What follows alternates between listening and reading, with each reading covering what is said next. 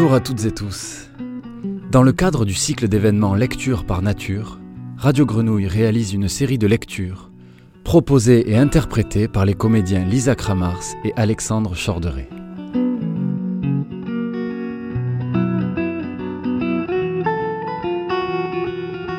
Voici une lecture d'un extrait de Monstre de Robin Morgan par Lisa Kramars.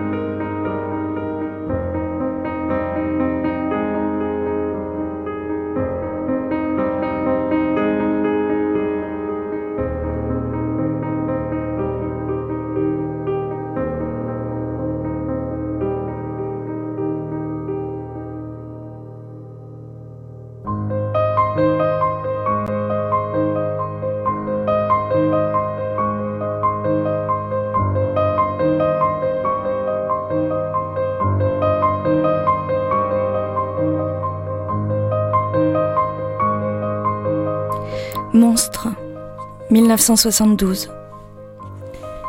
Écoutez, ce soir vraiment je ralentis l'avancée de la mort à l'intérieur de moi.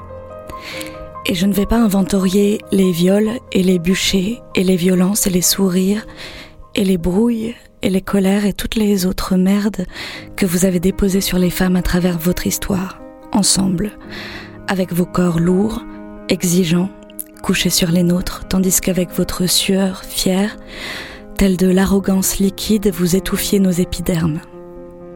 Pas ce soir. Le bébé dort dans la pièce à côté. Blanc, homme, américain. Potentiellement la créature la plus puissante et meurtrière de toutes les espèces. Ses cheveux, ô douleur, boucles en mèches parfumées humidifié par la sueur de son sommeil estival. Il n'est pas encore, et sur ma vie je ferai tout pour qu'il ne soit jamais tout à fait un homme. Mais il y a deux jours, en me voyant nu pour ce qui doit être la cinquante millième fois en moins de deux ans, il a soudain pensé à la créature à fourrure qui baille dans son émission de télévision préférée. Associant cette image à mes organes génitaux, il a ri et a dit monstre. Je veux une révolution des femmes comme une amante. Je la désire. Je veux si fort cette liberté, cette fin de la lutte et de la peur et des mensonges que nous exhalons toutes, que même l'articulation passionnée de ce désir pourrait me faire mourir. Juste une fois, dans mon unique vie, danser seule et nue sur une haute falaise sous des cyprès, sans crainte de là où je pose mes pieds. Entrevoir même ce que j'aurais pu être et jamais, jamais ne deviendrai si je n'avais pas dû gâcher ma vie à me battre pour ce que mon manque de liberté m'empêche d'entrevoir. Celles qui abordent la violence refusent d'admettre que déjà elles la vivent, elles l'exercent. Celles qui craignent de mourir n'admettent pas qu'elles sont déjà mortes. Eh bien, je meurs étouffée ce soir par cette désespérance, par ce poids mort de devoir lutter même avec ces rares hommes que j'aime et dont je me soucie moins chaque jour où ils me tuent. Comprenez-vous? Je meurs. Je deviens folle, vraiment pas de métaphore poétique. J'ai des visions de minces filets arc-en-ciel, comme des toiles d'araignée partout sur ma peau, et je rêve de plus en plus, lorsque je parviens à dormir, d'être tuée ou de tuer un jour dans l'avion, L'homme de l'autre côté de l'allée, paraplégique de la Deuxième Guerre mondiale, totalement mort à partir de la taille, embarqué et débarqué dans son fauteuil roulant, a passé tout le vol à dévorer d'abord les pages sportives des journaux, puis les magazines sportifs, désignant d'une voix forte à quiconque l'écoutait, surtout les hôtesses, les athlètes qui étaient de vrais hommes. Deux hommes, assis juste derrière moi, n'ont pas cessé de parler de quelles îles des Caraïbes étaient les mieux pour se taper des putes et quelle couleur de cul était la plus chaude et la plus docile. L'hôtesse souriait et leur servait du café. J'ai agrippé les bras de mon fauteuil plus d'une fois pour me retenir de me lever et de hurler à tout le chargement d'êtres humains ce qui nous torturait toutes.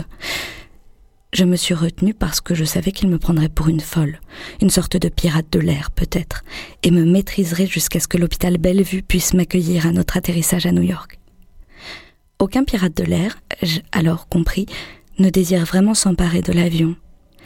Il veut s'emparer de l'esprit des passagères et des passagers pour les retourner, pour créer la révolution à 35 000 pieds au-dessus du niveau de la mer et revenir au pays de départ avec une escouade volante, magique et, oh oui, gagner.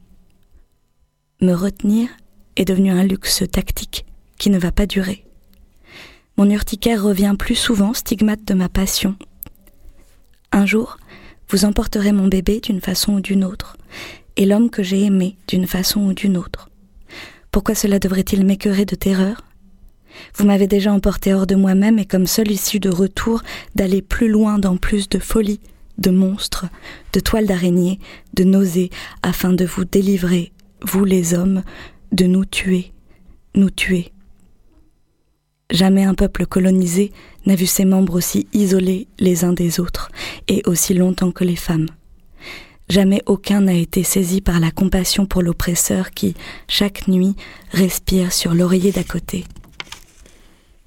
puisse mon urticaire s'épanouir avec bravoure jusqu'à ce que ma chair s'embrase et brûle les toiles d'araignée. Puissions-nous devenir folles furieuses ensemble, mes sœurs. Puissent nos douleurs dans l'accouchement de cette révolution être la mort de cette souffrance. Puissions-nous comprendre que rien ne peut nous arrêter. Puissais-je apprendre comment survivre jusqu'à ce que mon rôle soit terminé. Puissais-je réaliser que je suis un monstre je suis un monstre. Je suis un monstre. Et j'en suis fière.